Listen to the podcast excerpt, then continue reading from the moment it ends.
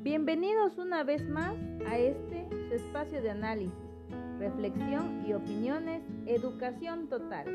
Para esta ocasión contamos con la presencia del maestro Damián Pérez Domínguez, quien se desempeña como docente de educación telesecundaria, egresado de la licenciatura en educación secundaria por la Escuela Normal Superior de Chiapas, maestría en ciencias de la educación por el Instituto de Estudios Universitarios y actualmente cursa el doctorado en educación por la Universidad IEXPRO. Maestro, muchas gracias por acompañarnos.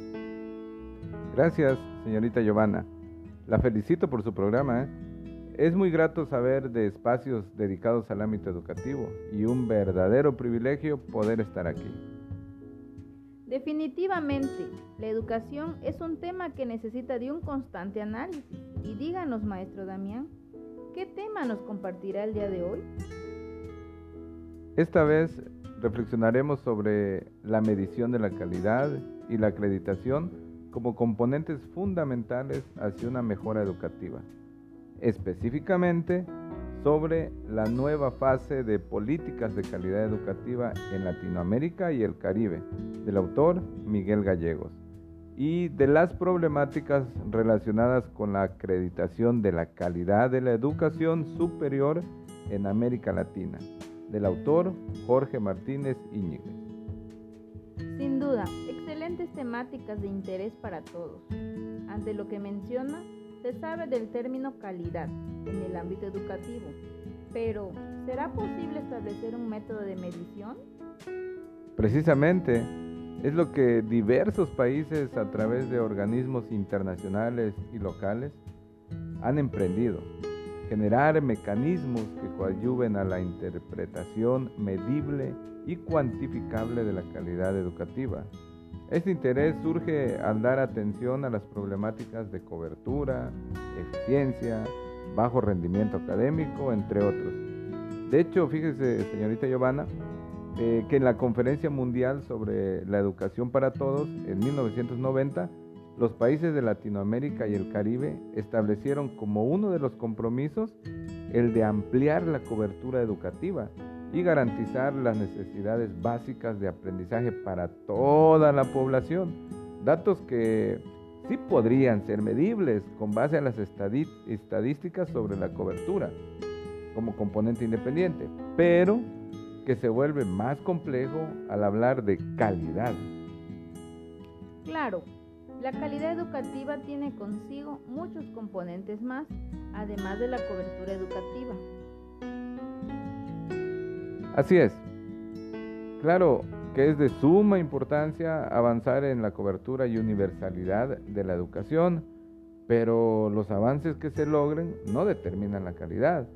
Existen otros puntos críticos, como la deserción escolar, el rendimiento escolar, la falta de recursos materiales y de infraestructura, la capacitación docente, tema muy importante, el contexto familiar y social, por mencionar algunos. Coincido con usted, maestro Damián. Mencionó sobre la inferencia de organismos internacionales y locales en los procesos de medición de la calidad educativa. ¿A quiénes se refiere? ¿Y a qué se debe, deben sus intervenciones respecto a los países de Latinoamérica y el Caribe? Antes de mencionarlos, es preciso enfatizar que los países de Latinoamérica y el Caribe, considerados en su mayoría como países subdesarrollados, son relativamente nuevos en cuanto a los procesos de evaluación y búsqueda de la calidad educativa y que se han sumado sin antes haber emprendido acciones de mejoramiento en el ámbito educativo. A raíz de su inmersión, se ha convertido en una aparente obsesión el querer alcanzar las cifras de los países desarrollados y replicar los métodos que los llevaron a dichos resultados.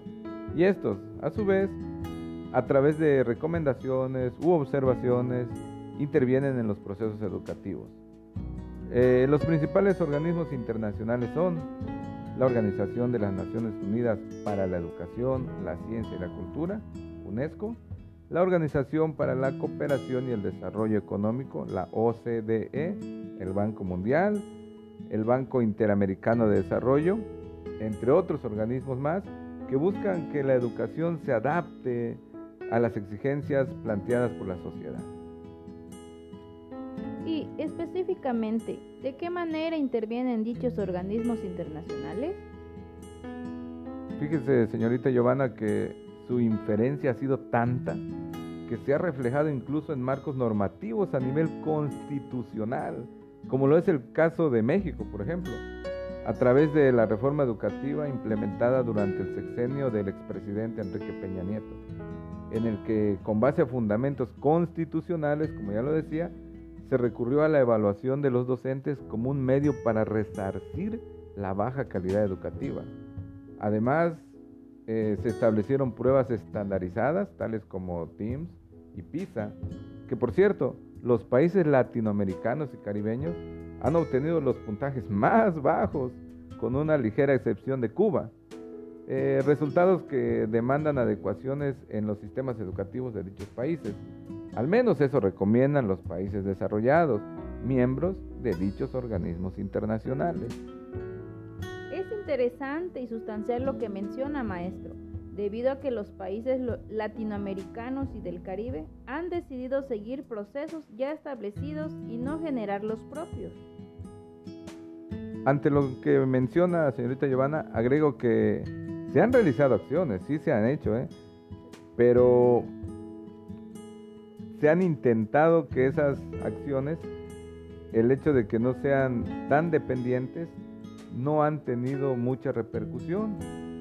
Por ejemplo, un estudio regional realizado en 1998 por la LLSE recalca la importancia de los factores asociados a la educación, que según Marchesi en el 2000, son indicadores de desigualdad social que operan en el contexto educativo y condiciona el éxito o refuerza el fracaso. Es decir, Dichos factores a los que se puede denominar externos, de acuerdo al estudio, forman parte del 60% de las causas que obstaculizan el avance educativo, siendo únicamente el 40% el responsable eh, del sistema educativo. De esta manera se entiende que pues, el sistema educativo está con limitadas posibilidades de intervención debido a que el porcentaje más alto es o se refiere a factores externos. Maestro Damián, eso quiere decir que las barreras hacia la calidad educativa no están inmersas únicamente en las escuelas y sus respectivas estructuras jerárquicas. Así es, señorita Giovanna. Son muchos los factores que intervienen en la búsqueda de la calidad educativa, por lo que es necesario reforzar, modificar o actualizar no únicamente las políticas educativas, sino también todas aquellas que tengan inferencias en el ámbito educativo, que van desde los materiales y de infraestructura hasta los sociales y familiares. ¿Podríamos decir que la medición de la calidad educativa no es el de todo completa? Exacto, y más aún, como lo es para las instituciones de educación superior, quienes tienen una situación aún más complicada esto debido a que con base a las evaluaciones estandarizadas es posible lograr su acreditación y estos resultados a su vez determinan el presupuesto designado por las respectivas autoridades. Maestro, ¿tan importante llega a ser la acreditación? Sí, sí, sí, señorita Giovanna. A pesar de que algunos autores como Egidio en 2006 la definen como un proceso voluntario por medio del cual una institución educativa se somete a la opinión de un organismo externo con la intención de obtener un reconocimiento público de calidad de su quehacer educativo, lo cierto es que prácticamente todas las instituciones de educación superior se ven ante la necesidad de incorporarse a los procesos y claro, hacer todo lo posible para obtener los mejores resultados. La acreditación conlleva un proceso que requiere atenciones específicas.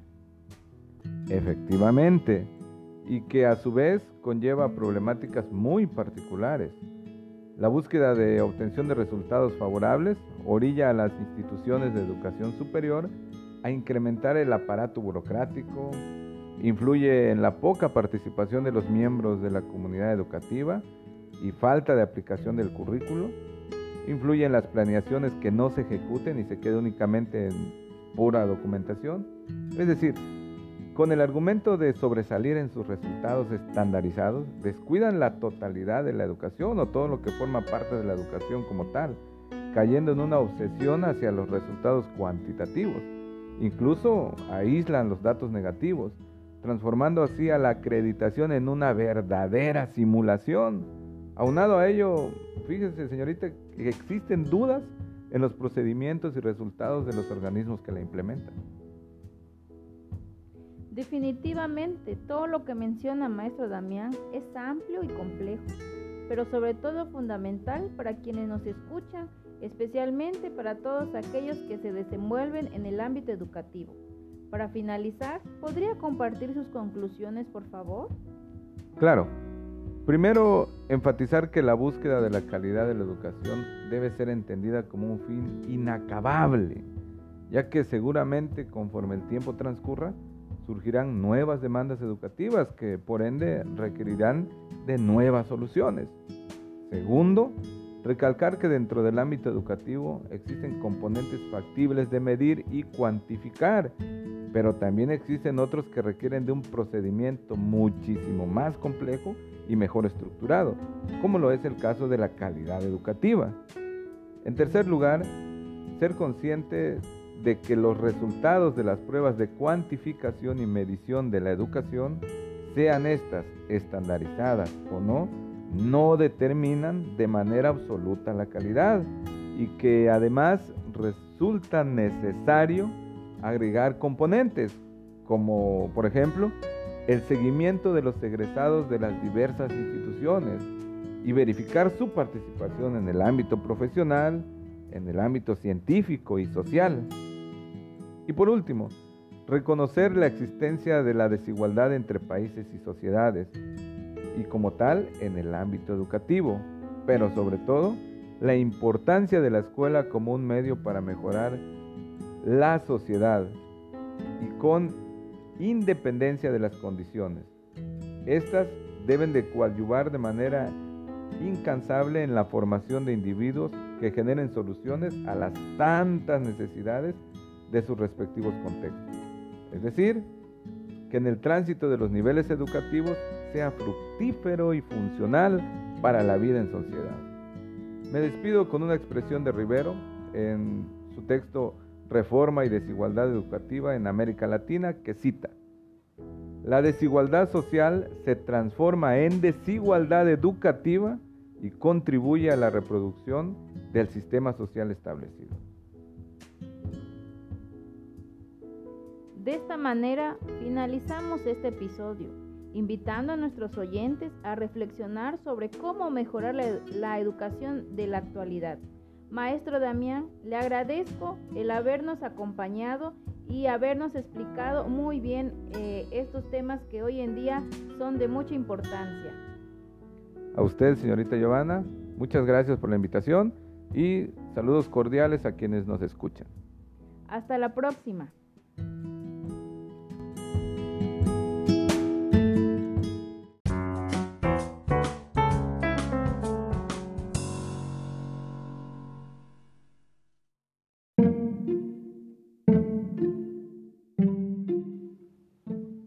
El cognitivismo, como teoría de aprendizaje, asume que la mente es un agente activo, construyendo y adaptando los esquemas mentales.